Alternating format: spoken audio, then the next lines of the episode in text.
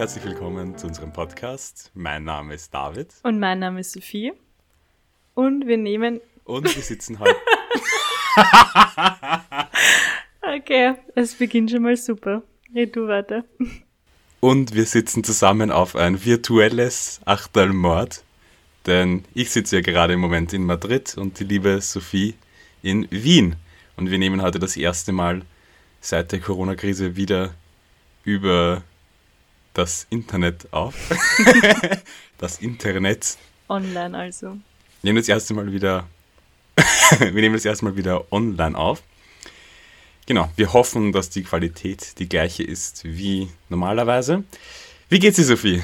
Ja, mir geht's gut. In Wien ist so wie immer. Du erlebst gerade sicher mehr. Wie es in Madrid. Habt ihr einen Lockdown, dürft ihr raus. Man hört ja irgendwie nichts Gutes von Madrid und Corona. Im Moment ist noch alles gut. Ich kann mich in der Stadt frei bewegen, mit Maske mhm. halt. Aber es gibt Einschränkungen, aber es ist alles okay. Das hat halt alles nicht so lang offen. 23 Uhr ist normal, ist die Sperrstunde jetzt gerade im Moment. Aber ich darf die Stadt, glaube ich, nicht verlassen. Aber die Stadt ist so groß, dass ich bisher eh noch nicht wirklich hinausgekommen bin. Und jetzt hast du eh noch viel zu ja. erleben und entdecken. Bist du noch nicht lange dort? Ja, es, ja. Es gibt auf jeden Fall, es gibt noch genug zu tun. Es gibt noch genug zum Anschauen. Es gibt noch genug Sachen, die man draußen machen kann. Man kann auch noch in die Parks gehen, man kann sich auch noch mit Freunden treffen. Das heißt, das ist alles noch uneingeschränkt möglich. Also. Ich habe auch gesehen, dass auf deinem Instagram das 27 Grad hat bei euch noch. Das ist ja auch voll ja. cool.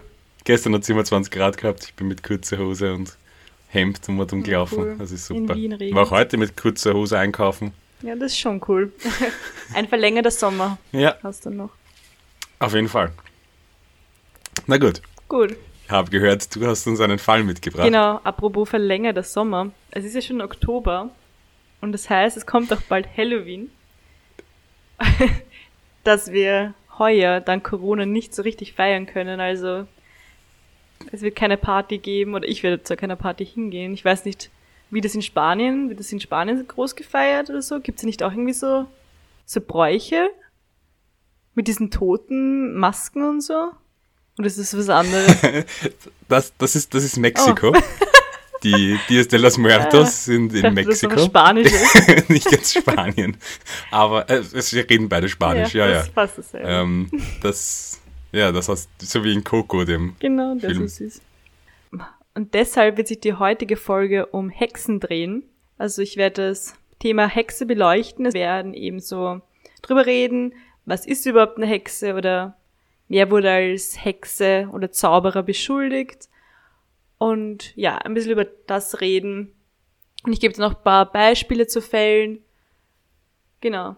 Da können wir mal, können wir uns mal anschauen, was überhaupt diese Hexe ist, als die sich die meisten eigentlich zu Halloween verkleiden. Das ist schon Standardverkleidung. Okay, bin schon sehr gespannt. Hexenfolgen kenne ich mich auch ein wenig aus. Da habe ich noch ein bisschen was von der Schule und vom Geschichtsstudium genau, mitgenommen. Dich, auf dich baue ich eh, dass du uns noch was Geschichtliches vielleicht dazu auch sagen kannst, das irgendwie rein, einrahmen kannst, die Zeit und so, weil das habe ich jetzt eben, also außen vor gelassen.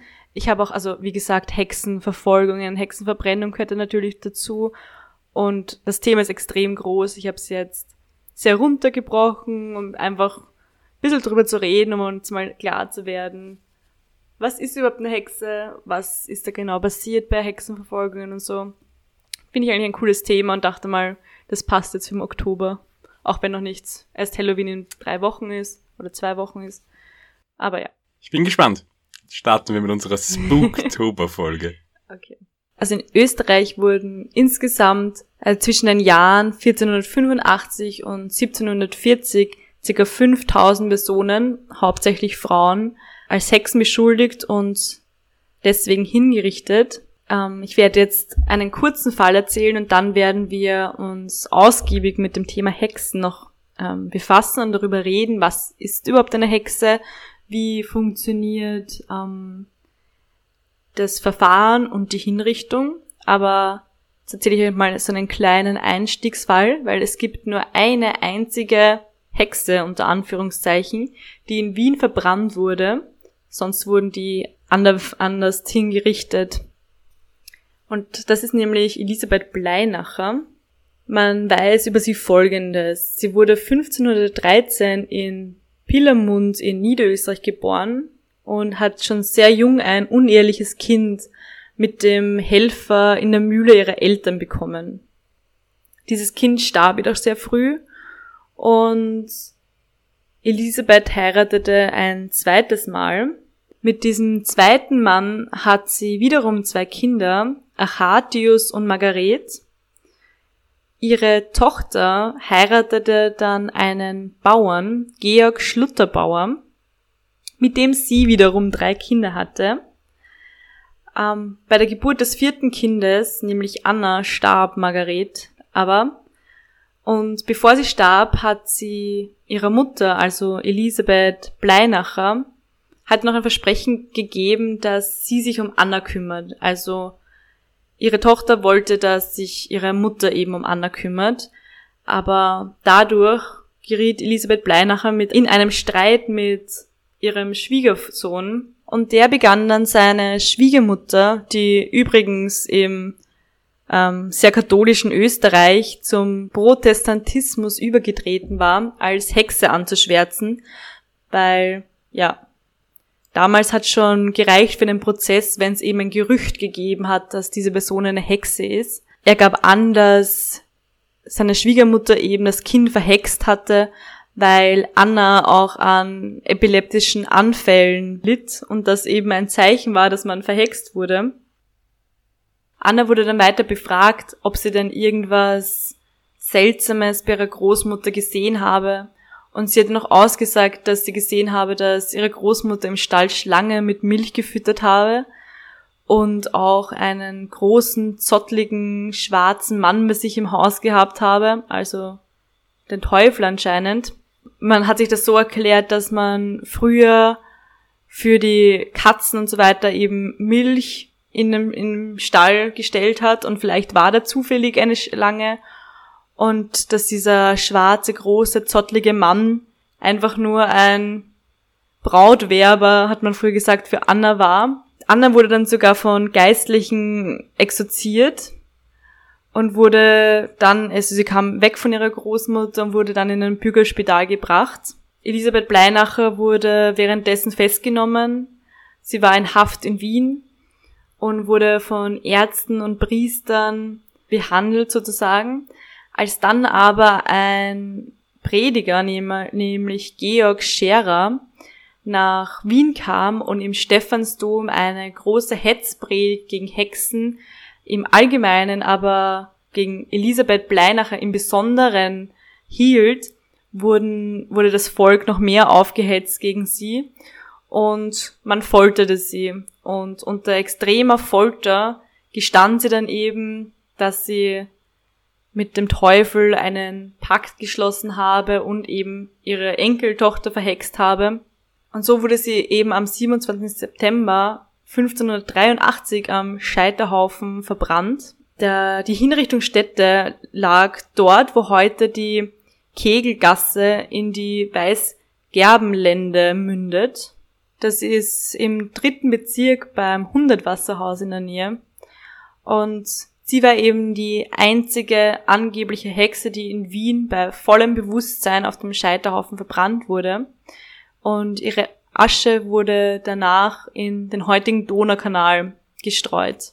Das war jetzt so ein ganz Mini-Fall, der finde ich aber trotzdem gut zeigt, wie aus, aus dem Nichts, aus einem Gerücht, aus vielleicht blöden Umständen, dass die Anna an Epilepsie litt und in ihren Erzählungen halt ja etwas durcheinander gebracht hat. Sie wird auch immer als leicht dümmlich dargestellt, dass es eben das Leben einer Frau beenden kann und auf so einer tragischen und schlimmen Weise. Und das war eben das Schicksal von sehr vielen Frauen, die aus dem Nichts der Hexerei beschuldigt worden ist.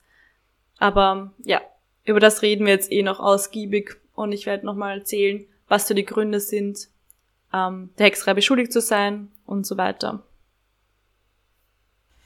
Also zuerst können wir mal reden, wie ich schon angesprochen habe, was ist überhaupt eine Hexe oder ein Zauberer?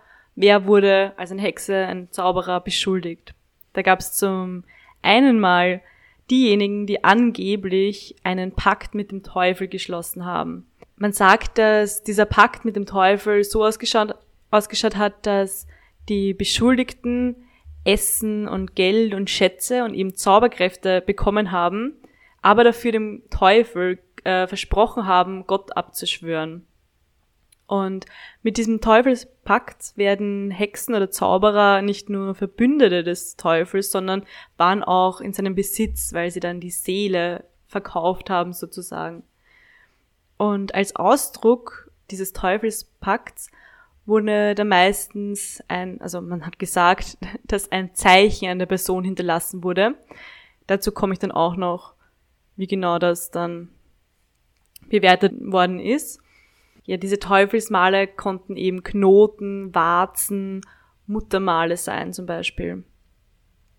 Ein Beispiel zu so einem Teufelspakt gibt uns auch das Geständnis unter Folter von Marina Schnapp, ich habe im Internet so Prozessakten gefunden von Österreich. Ich glaube, das ist jetzt aus der Steiermark ein Prozess gewesen. Und ich lese jetzt mal vor, was diese, also was eigentlich der, äh, ja, was da aufgeschrieben wurde zum Prozess über ihre Aussage.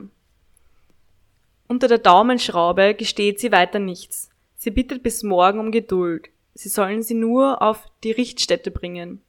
Sie wolle sagen, was sie wisse. Sie verlangt nur, dass man ihr das Leben nehme. Bei der zweiten Anwendung der Daumenschraube gesteht sie, dass sie vor zwei Jahren betrunken gewesen sei und nicht gerne gebetet habe. Es sei der böse Engel, also der Teufel, in der Gestalt eines Mannes aus der Kreien in einem schwarzen Gewand zu ihr gekommen. Und zwar bei St. Barbara, als sie von einem Wirtshaus am Kirchweihtag zur nächtlichen Stunde nach Hause gegangen sei. Er habe ihr bald darauf geraten, nicht an Gott zu glauben. Von der Zeit an sei sie wie um den Verstand gebracht gewesen und habe lauter unvernünftige Dinge gemacht. Der böse Feind habe ihr versprochen, genügend Essen zu verschaffen. Sie aber sei nur eine Bettlerin geblieben. Und sie habe auch bisher den rechten Glauben und die Andacht zu Gott gehabt. Vor einem Jahr habe der Böse in der Fastenzeit mit ihr in der Gestalt eines Menschen zur Abendzeit bei einem Kreuzweg fleischlich gesündigt. Damals habe er ihr ein Zeichen unter dem Arm gegeben. Er habe ihr auch verboten, an Gott und die heilige Dreifaltigkeit zu glauben. Sie aber habe gleichwohl den rechten Glauben an die heilige Dreifaltigkeit gehabt. Nach Anklage, Antwort und gerichtlicher Darstellung und auch Wahrheitsfindung, alles nach dem Inhalt der Landesgerichtsordnung der Steiermark geschehen, haben die Herren Beisitzer und Urteiler dieses Gerichts dahingehend erkannt, dass die derzeit vor Gericht stehende Marina Schnapp wegen ihrer Verbrechen, die sie nach dem vorgelesenen Geständnis verübt hat, am heutigen Tag in der Verantwortung des kaiserlichen Scharfrichters übergeben werden soll. Dieser soll sie zur allgemeinen Hinrichtungsstätte führen und dort mit dem kaiserlichen Schwert hinrichten. Darauf soll er den Körper mit dem abgehackten Kopf auf dem Scheiterhaufen zur Asche verbrennen und die Asche in der Erde vergraben. Gott sei der armen Seele gnädig und barmherzig. Amen. Also so hat zum Beispiel eben dann eine Prozessakte damals ausgeschaut, fand ich irgendwie sehr interessant. Auch dann das Schlusswort, was mit ihr geschehen soll und so. Voll interessant, dass die ähm, Prozessakten da so fast wie ein Gebet ja auch aufgebaut sind am Ende mit dem Amen, also dass man richtig sieht, da ist nicht wirklich, das ist nicht ähm, von einer richtigen Behörde ausgegangen oder Doch, irgendwas, das, sondern nein, das, das, ist, ist alles weltlichen von Gerichten. Ein Richter, ja. Ja, aber die waren, ja, aber die waren natürlich stark kirchlich beeinflusst. Also, man sieht ja daran, dass Amen zum Beispiel am Ende gestanden ist von dem Ganzen, dass das alles auch so aufgebaut ist, dass die, es ist ja nicht so eine Zeugenaussage, dass man sagt, es ist, sondern sie sagt, und dann ging sie dorthin und wurde von dem Engel, also, es ist alles ja sehr nach dem heutigen ja, Standard. Klar, klar. Was, also, was ich immer jetzt wieder gelesen habe, also natürlich ist das alles irgendwie so kirchlich überhaupt, das mit Teufel und so, aber dass natürlich die Gerichte, weltliche Gerichte, ein Richter die Urteile gesprochen haben, aber klar, damals war natürlich die mhm. Staat und Kirche noch nicht so getrennt, wie wir es kennen. Ja. Ah, genau. Das Bild des Teufels in den Schilderungen der Angeklagten variierte auch sehr oft. Also wir haben jetzt gesehen, dass das dass er ihr als ein Mann äh, erschienen ist. Aber es gibt auch Erzählungen von, also davon, dass der Teufel als kleines schwarzes Mandal erschienen ist oder dann wiederum als vornehmer Jäger oder halt meistens auch mit Hufen und Krallen statt Füßen, wie man es kennt, so als, als Ziege, als Ziegenbock, was auch schon in der griechischen Mythologie mit Dämonen in Verbindung gebracht wurde, also der Ziegenbock. Ja, manchmal hat er auch im Hörner, wie man es jetzt so kennt aus Erzählungen, schwarze Hörner am Kopf, aber auch in Gestalt von Tieren ist er erschienen, zum Beispiel mit, also als Katze oder Hund. Genau, also das ist, glaube ich, auch eine eine der bekanntesten Darstellungen des, ähm, des Teufels bei Goethe. In Faust ist genau, ja auch am Anfang voll. der Hund. Aber dann später erscheint er auch immer in menschlicher Gestalt als ein sehr vornehmer Mensch. Er ist ja auch immer ein sehr. Er hat immer einen sehr hohen Bildungsanspruch, ja auch natürlich, weil der Teufel ist ja nicht dumm. Der Teufel wird ja nie ja. als dumm oder so dargestellt. Und er ist immer so eine Mischung aus Mensch und Tier, ja. Ein weiterer Grund, ähm, als Hexe zu beschuldigt zu werden, ist der Geschlechtsverkehr mit dem Teufel, die sogenannte Teufelsbuhlschaft wenn der Teufel als verführerischer Liebhaber auftrat, er das eben meistens als attraktiver Mann oder eben auch als attraktive Frau auf, wenn, äh, wenn es dann um Zauberer ging, was ich auch interessant fand, weil für mich, also wenn ich an den Teufel denke, denke ich irgendwie an eine männliche Figur und das ist auch immer so das Bild, finde ich, der männliche Teufel und das, die Hexe, dieses dümmliche Wesen dann in Wirklichkeit, das dann auf den Teufel reinfällt und mit dem schläft. Aber damals, also es gibt auch es, viele Aufzeichnungen davon, dass eben Männer dann mit dem Teufel als in Gestalt einer Frau Verkehr gehabt haben, was ich auch irgendwie interessant fand. Ähm, ist mir neu. Ich habe gewusst, dass öfter die Anklage gab, dass Männer in Gestalt mit dem Teufel halt als Mann ähm, Geschlechtsverkehr hatten, was ja noch einmal ein weiterer Tabubruch mhm. gewesen wäre. Aber das habe ich noch nicht gehört. Aber interessant. Und bei, beim Verkehr mit dem Teufel wurde auch kein Unterschied gemacht, ob jetzt der, der, die Teufelsbuhlschaft unter Gewalt stattfand. Also dass man zum Beispiel sagen würde bei der Anklage, ja, die Frauen konnten ja nichts dafür. Da gibt's auch ein Beispiel vom Prozess gegen Margareta Küdic. Da heißt es nämlich, also ihre Aussage war, einer von denen habe ein glattes Gesicht gehabt. Die anderen beiden aber hätten schwarze Bärte gehabt. Sie seien von Gestalt schwarz und ganz schrecklich anzusehen gewesen. Mit denselben hätte sie, die Margareta, die Juliana und die verstorbene Gera an diesem heiligen Samstagabend Kalbfleisch gegessen und Wein, den die Gera ausgeschenkt habe, getrunken. Auch habe der Geiger, der keinen Bart gehabt habe, mit den Frauen bis gegen Mitternacht getanzt. Von den beiden anderen, die aufgespielt haben, habe der eine geredet, dass es zum Fürchten war. Er sei von größerer Gestalt gewesen und habe ein schwarzes Gesicht gehabt. Der aber, mit dem sie getanzt habe, habe eine eiskalte Hand gehabt. Sie sagt auch, dass ihr die Gera gestanden und gesagt habe, dass diese drei bösen Feinde, also wie der Teufel, das wurde immer mit so Umschreibungen umschrieben, gewesen seien. Gegen Mitternacht sei sie nach Hause gegangen. Unterwegs habe sie der junge Spielmann, der nachgelaufen sei, erwischt und er habe es mit Gewalt mit ihr getrieben. Sie habe ihn kalt wie Eis in ihrem Körper empfunden. Damals habe ihr der böse Feind geraten, ihren Mann mit einem Brotmesser umzubringen. Auch sonst habe er sie zu allen schlimmen Sachen angestiftet. Aber in dem Fall war es jetzt dann eine Vergewaltigung eigentlich. Genau, das meine ich ja, unter Gewalt Verkehr mhm. gehabt haben. Und da hat man aber auch, also da haben die Richter aber auch keinen Unterschied gemacht. Ob sie das, okay. ob die Beschuldigten ausgesagt haben, dass sie das gerne wollten oder eben gar nicht. Verkehr mit okay. dem Teufel war Verkehr mit dem Teufel, so meine mhm. ich das. Mhm. Und das war eben auch unter dem Ausdruck Sodomie. Unter dem Ausdruck Sodomie, weil also damals hat, war das die Bedeutung äh, sexuelle Handlungen, die nicht zur Kinderzeugung dienten. Und es mhm. war eben auch die Kopulation mit dem Teufel oder eben mit Tieren. Ein drittes Merkmal war der Hexenflug, das sogenannte Flugzauber. Ähm, als Beweis für den Pakt mit dem Teufel galt auch, dass die Hexen eben auf Besen, Rechen, Ofenschaufeln, Wacholderästen oder auch auf einem Ziegenbock durch die Luft äh, fliegten und zu ihren Versammlungsplätzen zu fliegen eben. Und das hat man so gemacht, dass man eben den Stiel mit einer sogenannten Hexensalbe aus Kräutern und Fett eingeschmiert hat. Und diese Salbe, diese Hexensalbe wird wie folgt gemacht, also nach Akten aus einem Prozess. für eine Salbe zum Fliegen müsse man einen Knochen von einem toten Menschen nehmen und zu Pulver zerstoßen. Dann soll man faules Holz, das in der Nacht leuchtet, Menschenhaare, Sauborsten, Brunnenwasser, ein wenig Schmalz und eine Hostie dazugeben. Also das war eben anscheinend das Elixier, das man auf einem Besen fliegen kann. Mhm. Interessant daran ist auch, ähm, dass mich ein Motiv, das sich öfter findet, auch zum Beispiel später ähm, oder eigentlich auch zu dem Zeitpunkt, eigentlich im ähm, Anfang des 15. Jahrhunderts, im Judenhass und in der Judenverfolgung, zum Beispiel in den 1420er mhm. Jahren in Wien, da auch immer gesagt worden ist, dass die Hostienschändung, also dass Hostien von Personen geschändet werden, um eben so diesen absoluten Ausdruck gegen die Kirche zu erzeugen. Und das finde ich ist da auch wieder dieses Element ja schön drin, dass die Hostie ja auch hier wieder benutzt wird als für einen Schadzauber. Also dass die Hostie ja. hier wieder auch falsch verwendet wird und deswegen diese Hostienschändung kommt. Ganz, ganz häufiges Symbol. Um, ähm, ein weiteres Merkmal ist die Teilnahme an Hexenversammlungen, also der Hexensabbat. Unter dem sogenannten Hexensabbat ist eben eine, Ver eine Versammlung der Hexen und Zauberer zu verstehen.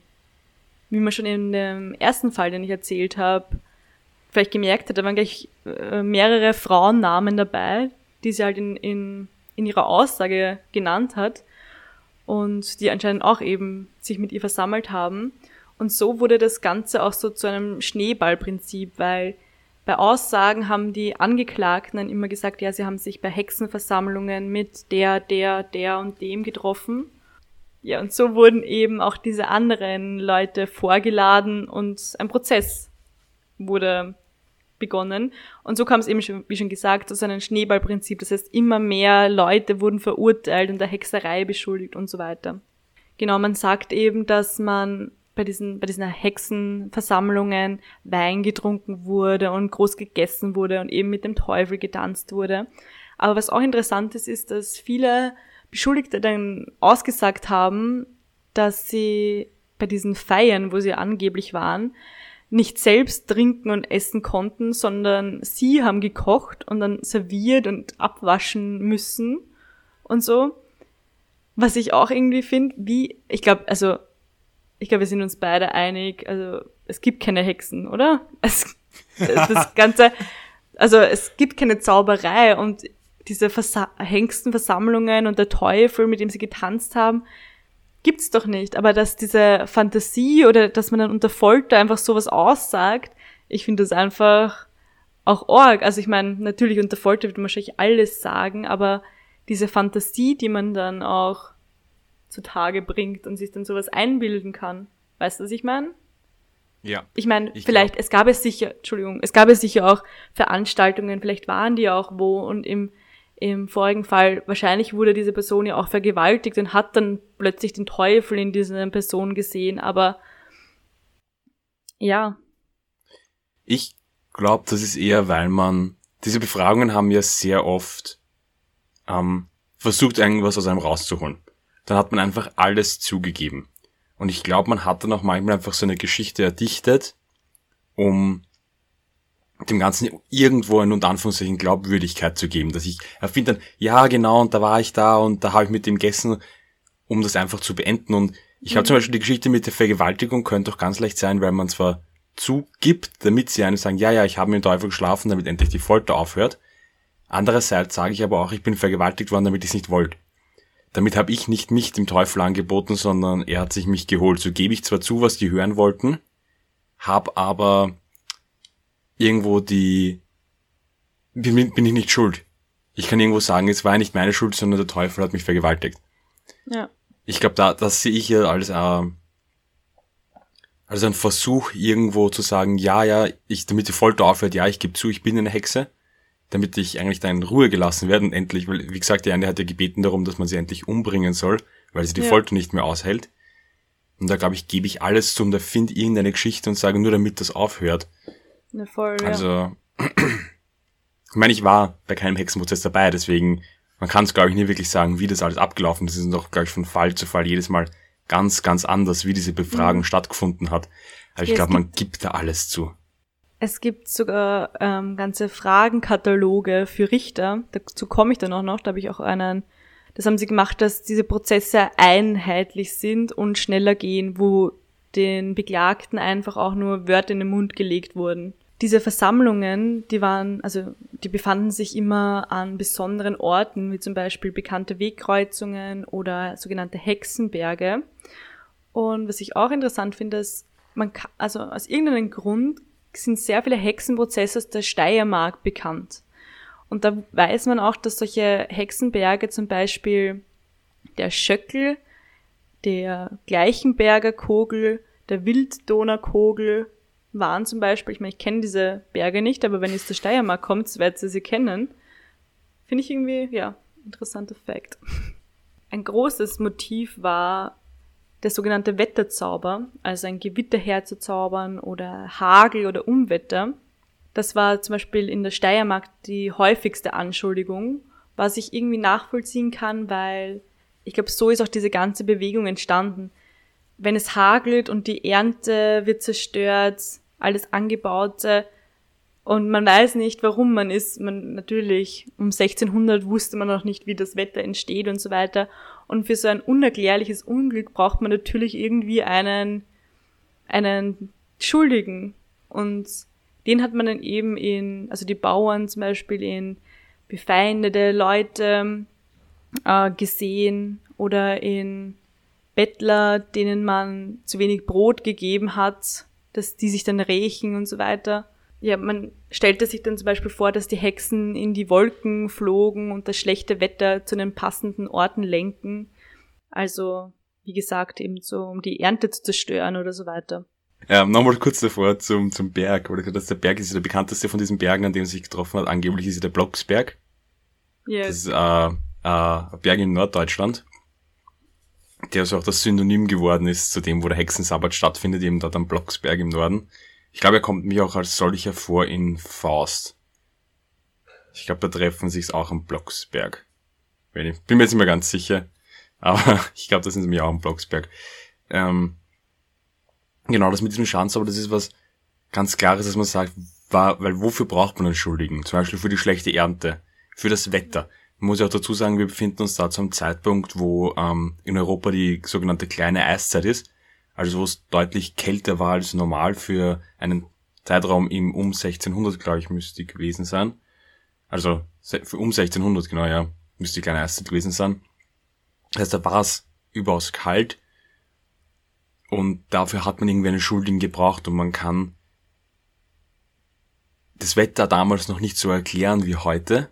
Und deswegen gibt's nur die einzige Lösung, irgendwer muss Gott irgendetwas Schlechtes getan haben oder irgendjemand muss unter uns sein, der uns nichts Gutes will, der entweder einen Schadenszauber gemacht hat oder der nicht genug gebetet hat oder irgendwas, beziehungsweise der mit dem Teufel im Pakt steckt und deswegen macht er das Böse.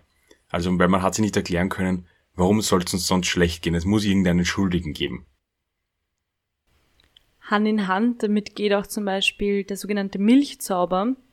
Da hat man eben gesagt, wenn die Kühe keine Milch gegeben haben oder blutige Milch gegeben haben, steckt auch ein, ein, eine Milchhexe dahinter.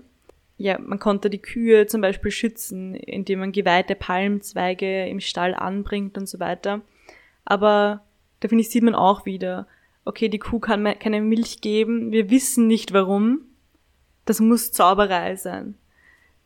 Was auch interessant ist, ist, dass zu dieser Zeit gab es extrem viele Wölfe in Europa. Also wenn man mit der Kutsche zum Beispiel durch den Wald äh, geritten ist oder gefahren ist, musste man Angst haben, vor eine, von einem Wolf überfallen zu werden. Und da kam really? eben auch auf, da, ja, und da kam eben auch auf, dass so Hexen und Zauberer eben Wölfe ähm, bändigen können. Also sogenannte Wolfsbanner, die dann gezielt die Wölfe dazu bringen konnten, verschiedene Menschen anzugreifen oder Tiere der Bauern anzugreifen oder eben, ja. Und so machten sich das zum Beispiel Landstreicher zum Vorteil, die dann zu den Bauern gegangen sind und gesagt haben, ich kann Wölfe bändigen, wenn du mir nichts zum Essen gibst, ähm, beeinflusse ich meinen Wolf dazu, dass er deine Ernte oder dass er deine Tiere oder reißt, deine Nutztiere reißt. Und da gibt es auch ein Beispiel von einem Prozess gegen Matthias Hacker und seine Ehefrau Eva. Unter Folter gab er gleich am Beginn des Verhörs an, dass der Teufel ihm im Tausch mit seiner Seele zwei Wölfe mit dem Namen Ram und Petz gegeben habe, die ihm zu dienen und zu gehorchen hätten. Mit ihnen habe er Schafe, Kälber und Ochsen totbeißen lassen. Okay, von dem habe ich noch nie gehört. Das ist super spannend. Weil ja. das, also wie verrückt die Anschuldigungen geworden sind, dass man sagt, ja. als erster waren es nur irgendwelche Schadenszauber und schlechtes Wetten, dann kommt es bis hin, dass man sagt, der bändigt die Wölfe des Waldes, um, unsere, um unser Vieh zu reißen. Ja. Also verrückt. Davon habe ich noch nie gehört. Und jetzt, also zum Allgemeinen zu, dem, zu diesen Prozessen noch. Die Durchführung der Hexenprozesse war eben, wie schon gesagt, Aufgabe der weltlichen Gerichte. Und der Ablauf war durch die Halsgerichtsordnung von Kaiser Karl V. und die Verordnungen der jeweiligen Länder geregelt. Also im, in diesem Reich. Ähm, der, also ein Prozess begann durch Denunziation. Also es kamen Gerüchte, Gerüchte wurden in die Welt gesetzt. Der Nachbar hat gesehen, wie die, die oder der sich mit dem Teufel getroffen haben oder so weiter und so weiter. Und diese Gerüchte reichten eben schon für eine Anklage und dann auch für eine Festnahme. In der Steiermark weiß man, dass solche Prozesse wegen Zauberei von sogenannten Bannrichtern durchgeführt worden sind. Das waren ähm, eine Art Reiserichter, die mit ihrem Bedarf von Stadt zu Stadt gezogen sind. Und ein Bannrichter hat auch keine juristische, juristischen Kenntnisse gebraucht, sondern er wurde einfach ähm, mit dieser Aufgabe betraut und das, und das war einfach seine, seine Qualifikation. Was auch noch interessant ist, ist, dass bei der Anklage oder bei diesen Verhören den Frauen vor allem die Haare abgeschnitten worden sind, weil man gedacht haben, dass sich in diesen Haaren heimlich der Teufel verstecken könnte. Und wie auch schon angesprochen, es gab eben sogar Fragenkataloge für diese Richter, und das ist eben der Grund, warum Hexenprozesse oft sehr gleich aufgebaut sind und auch ähnliche Aussagen getroffen werden, weil eben du, also schon Antworten suggeriert werden durch diese Fragenkataloge. Ein Beispiel für so einen Fragenkatalog ist die Fragenliste für Hexenprozesse von Thomas Welz aus dem Jahr 1680. Ich kann ein paar Fragen mal vorlesen. Also es sind gleich 66 Fragen Fragen, die da stehen. Und es sind so Fragen wie zum Beispiel, wie hat der Teufel geheißen? Wo ist die Vereinbarung mit dem Teufel geschehen? Was der Untersuchte auf den Tanzplätzen gesehen habe? Wie lange der Tanz gedauert habe? Wie viel Vieh er verhext habe? Also das zeigt zum Beispiel, finde ich, dass er nicht sagt, hast du Vieh verhext, sondern man geht gleich davon aus, dass es gemacht hat, aber wie viel? Man kann dann gar nicht sagen, ja, ich hab's nicht gemacht, sondern ja, unter Folter gibt man dann wahrscheinlich zu, ja, zehn Kühe oder so. Mhm. Also man legt ja. den Leuten einfach schon Wörter in den Mund. Ähm, ja, man suggeriert einfach die Antworten. Ihr könnt es ja mal eingeben im, im Internet, das sind 66 Fragen. Den Richtern wurden aber trotzdem gewisse rechtliche Regeln vorgegeben. Zum Beispiel durften Kinder unter zehn Jahren nicht verurteilt werden. Sie kamen jeglich zu Pflegeeltern, weil man davon ausgeht, dass eben die Kinder Hexen wären, weil die Eltern sie schlecht erzogen haben.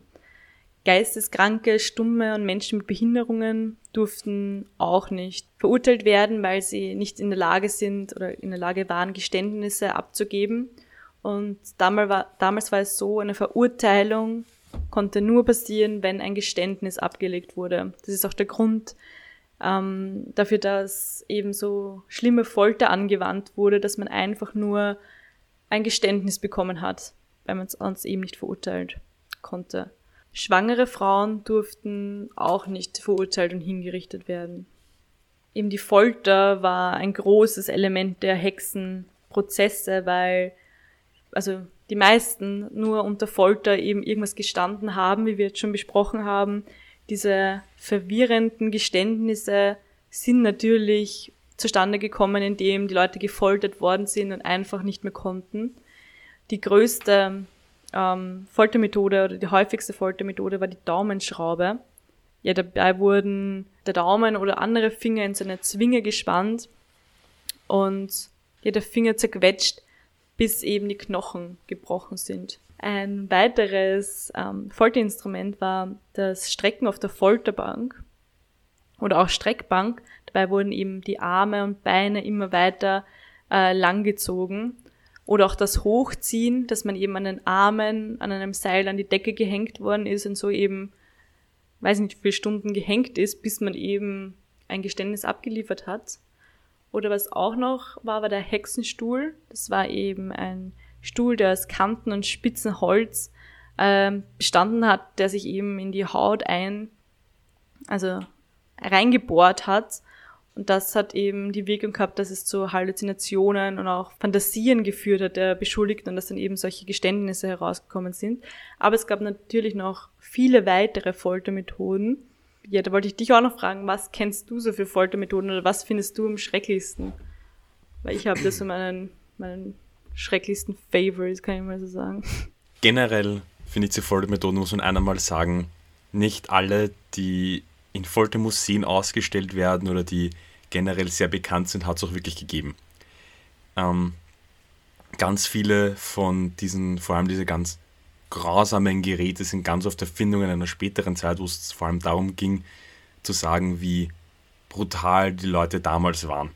Zum Beispiel ein ganz, ganz bekanntes Ding ist da der, die Eiserne Jungfrau, also so ein Art Sarkophag, aus dem Spitzen hinauskommen, der die Person dann ähm, durchbohren soll, die hat es nämlich nie gegeben. Also es gibt keinen Beweis dafür, dass jemals so etwas tatsächlich eingesetzt worden ist. Auch diese ganzen anderen sehr, sehr komplizierten Konstruktionen sind meistens eher weniger glaubwürdig. Weil, wie zum Beispiel du gerade gesagt hast, diese Daumenschraube, das ist ja ganz einfach. Dafür braucht man nichts anderes als einen Schraubstock. Etwas, das im Prinzip in jeder jeder Tischler und jeder schon zu dem Zeitpunkt daheim hatte und etwas, das jetzt überhaupt nicht kompliziert ist und das auch schon gibt. Und deswegen ist das, mhm. was ganz, ganz glaubwürdig ist, dass das sicher benutzt worden ist, während alle Konstruktionen, die super, super kompliziert sind und vor allem auch die recht schnell zum Tod führen, weil zum Beispiel die Eiserne Jungfrau würde ich ja relativ schnell töten, wenn tatsächlich die ganzen ähm, äh, Spitzen durch dich durchgebohrt werden, deswegen die sind eher unwahrscheinlich während so Daumenschrauben, Zehenschrauben, auch das Ziehen von Zähnen, ähm, das Ziehen von Nägeln, also aus Finger- oder Zehennägeln, sowas, das ist total glaubwürdig, weil da brauchst du auch nichts als eine Zange. Genauso wie Verbrennungen. Genau, wollte ich auch gerade sagen, sowas so ist, häufig.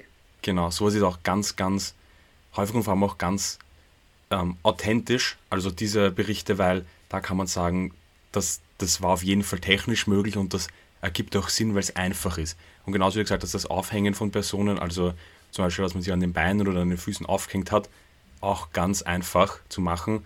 Und da kenne ich auch ähm, Zeichnungen und ähm, Beschreibungen eben, dass Leuten, dass, wenn die aufgehängt worden sind, zum Beispiel auf den Armen, so lange bis sich dann irgendwann die Schulter ausgekugelt hat.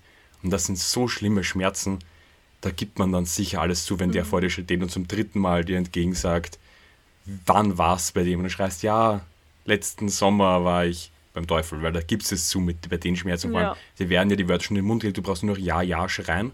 Genau. Und das Geständnis und ist fertig. Geständnis ist nicht. fertig, ja. Genau. Und deswegen ist das. Ja. ja. Ja, ich muss irgendwie sagen, dass das Schlimmste, also was ich am schlimmsten anhört, ist ja diese Foltermethode.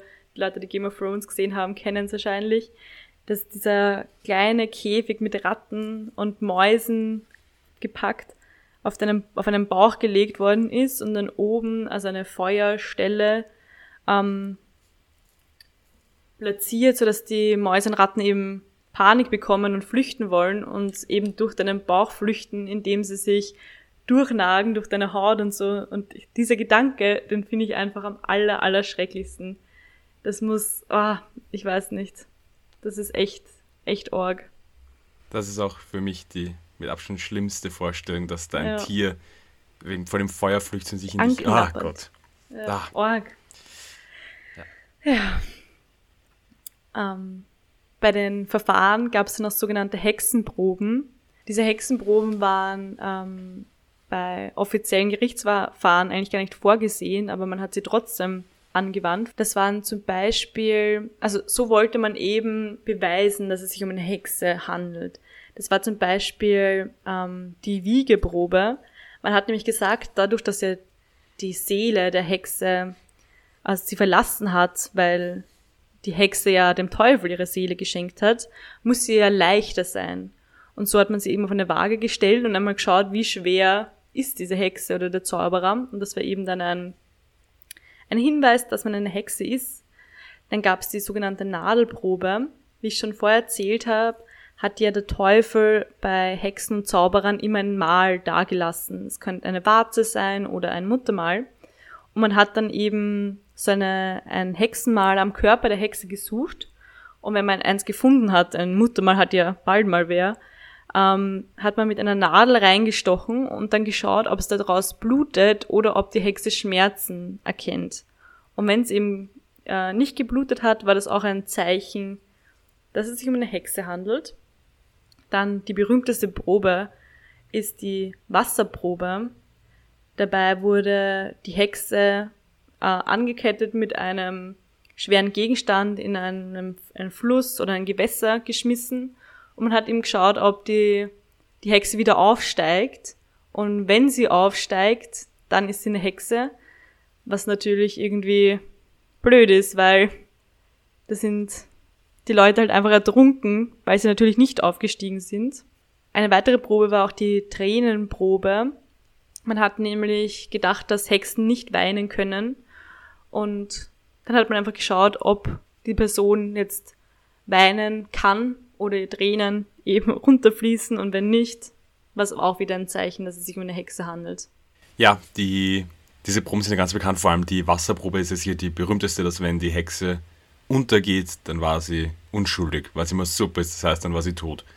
Ähm, und das mit dem Wiegen kennt man ja vielleicht auch manche aus ähm, Der Ritter von der Kokosnuss, dem Monty Python-Film, den ich ja ganz besonders liebe, wo eben auch die Hexe abgewogen wird, ob sie gleich viel wiegt. Ähm, am Ende ja wie eine, wie eine Ente. Die meisten Beschuldigten, die da mal in diesem Prozess drinnen waren, wurden dann natürlich auch verurteilt, weil ein, wenn man ein Geständnis hat, wurde man auch verurteilt und ein Geständnis, wie wir schon geredet haben, durch Folter war leicht herauszukitzeln. Und dann kam es eben zur Hinrichtung. Das wurde von Scharfrichtern oder Henkern durchgeführt, die auch die nötigen Vorbereitungsarbeiten, wie zum Beispiel die Richtung von Scheiterhaufen, zuständig waren. Vor der Vollstreckung des Urteils musste das Urteil nochmal öffentlich und unter freiem Himmel verlesen werden. Es gab natürlich auch immer viele Zuschauer, die sich das nicht entgehen lassen wollten. Ähm, die schlimmste Strafe war natürlich die Verbrennung bei lebendigem Leib am Scheiterhaufen. War jemand aber geständig und hat alles bis ins kleinste Detail erzählt, konnte man damit rechnen, vor der Verbrennung wenigstens enthauptet zu werden. Wow.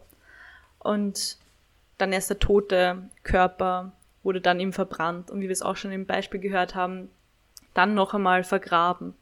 Innerhalb von 300 Jahren wurden in Europa zwischen 50.000 und 60.000 Menschen als Hexer oder Zauberer hingerichtet.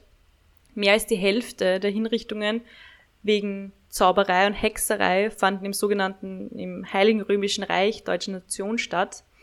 Auf dem Gebiet der Steiermark wurden in der Zeit vom Spätmittelalter bis ins 18. Jahrhundert an die 800 Personen wegen Zauberei getötet.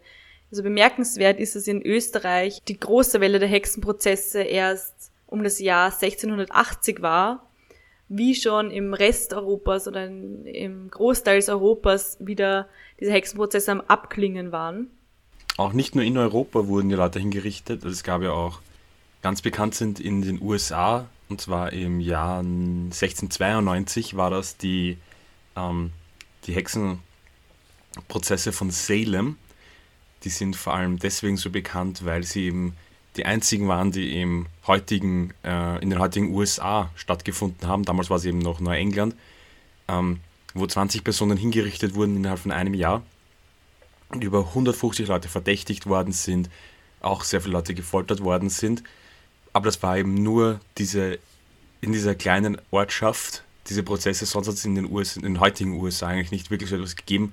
Sie sind aber immer noch bekannt, vor allem weil sie heute ja in sehr oft in Medien rezipiert werden, vor allem halt eben in ähm, US-amerikanischen Medien zum Beispiel werden in ganz vielen Serien und Filmen immer wieder gesagt, wenn es um Hexen geht, dass eine von denen ihren Vorfahren in Salem dabei war. Ja, so zum Beispiel. Kurzer, kurzer Fun Fact. Habt ihr schon einen neuen ähm, Netflix-Film gesehen mit Adam Sandler oder komischer Film, wo es auch so um Halloween geht? Da wohnen sie auch in Salem. Müssen wir ah, aufpassen. Ah, okay. Ja, auch zum Beispiel die Katze von Sabrina. Genau, ja. Heißt Salem. Ähm, vom Film Hokus Pokus, ich weiß nicht, ob du den schon mal gesehen hast, mit Bette Midler und Sarah Jessica Parker. Mm -mm, den also Disney-Film. Der ist so toll, den muss man immer zu Halloween okay. schauen. Der ist ganz, ganz toll. Hokus Pokus, super witzig. Die drei sind auch alle drei Hexen, die angeblich während den Salem-Prozessen hingerichtet wurden. Und auch zum Beispiel in der Serie Charmed wird einmal gesagt, dass eine von ihren Vorfahren eine der Hexen von Salem war. Genauso okay. wie in der Serie American Horror Story, wo es auch eine Staffel lang um Hexen geht, wird auch immer wieder Bezug genommen auf die Salemer Hexenprozesse. Also die sind in Amerika immer wieder, vor allem in der Populärkultur, halt immer wieder ein ähm, Ereignis, das, äh, das rezipiert wird, genau, dass das immer wieder vorkommt, weil sie eben die einzigen waren, die tatsächlich in den USA stattgefunden haben. Na, generell kann man das sagen, natürlich, ähm, warum, die generelle Frage ist oft, warum war die Hexenverfolgung gerade zu dieser Zeit so stark. Also man sagt immer, der Höhepunkt war zwischen 1550 und 1650. Ähm, einerseits, wie schon gesagt haben, die kleine Eiszeit, ein einschneidendes Erlebnis damals für vor allem die Bauern, dass plötzlich es so kalt ist und die Ernte natürlich deutlich schlechter ist. Andererseits ist es auch, weil ganz viel von diesem Hexenglaube kommt ja auch von kirchlicher Seite und wir befinden uns da an einem Zeitpunkt, wo gerade die katholische Kirche vor allem in Europa am Scheideweg steht, denn da beginnt ja auch das Ganze mit dem Protestantismus. Das bedeutet, dass sich die Kirche hier beginnt zu spalten zwischen dem Norden des Heiligen Römischen Reiches, wo eben der Protestantismus auch in England mit Heinrich VIII. und auch in Schweden ähm, sich die sich Länder bzw. Teile von Ländern von der katholischen Kirche zu lösen beginnen, während ja, das südliche Teil des Heiligen Römischen Reiches ja weiterhin katholisch bleibt, was nämlich auch zum Dreißigjährigen Krieg führt im Anfang des 17. Jahrhunderts, also was genau hineinfällt in diesen Hoch, in diese Hochzeit der Hexenverfolgungen. Weil wir im 1618 bis 1648 fällt dieser 30-jährige Krieg, dem auch da genau hineinfällt ein ganz, ganz verheerender Krieg, der durch ähm, den ganzen Mitteleuropa zu tausenden Toten führte, was eben noch einmal so ein Grund ist, warum man sagen kann, dass man irgendwo einen Schuldigen suchen muss. Und der Schuldige war eben in diesem Fall dann einfach sehr leicht gefunden, wenn man gesagt diese Hexen sind daran schuld. Die sind Mitschuld an diesem Ganzen. Und deswegen, das ist für mich einer von diesen Gründen, warum gerade zu diesem Zeitpunkt die Hexenverfolgung so ein Riesenausmaß angenommen hat. Ja, also wir hoffen, dass ihr durch dieses durch diese kleine Folge und diesen kleinen Einblick in die Welt der Hexen damals ähm, ja, ein bisschen mehr Background-Infos habt, falls ihr euch doch dieses, äh, dieses Halloween vielleicht doch verkleidet, vielleicht doch auf eine Party geht. Ja, das war's mit unserer ähm, kleinen angeschnittenen Halloween-Folge. Es ist Booktober, schaut euch Horrorfilme an, schaut euch Hokus Pokus an. Ähm, und falls ihr auch mehr von uns sehen wollt, könnt ihr uns gerne auf Instagram folgen. Da heißen wir ein Achtelmord.podcast. Da könnt ihr uns auch gerne was schreiben. Falls ihr uns auch was längere ähm, Nachrichten schreiben wollt oder kein Instagram habt, gerne auch bei ein Achtelmord.gmail.com, unsere E-Mail-Adresse. Und falls euch dieser Podcast gefällt, freuen wir uns sehr über eine positive Bewertung, zum Beispiel bei Apple Podcasts. Okay, Dann liebe Grüße aus Madrid nach Wien und an alle, die hier zuhören, auch nach Deutschland, die Schweiz, wo auch immer ihr diesen Podcast irgendwie gerade hört. Und natürlich auch liebe Grüße aus Madrid an dich, Sophie. Genau. Dann hören wir uns das nächste Mal wieder auf ein Achtelmord.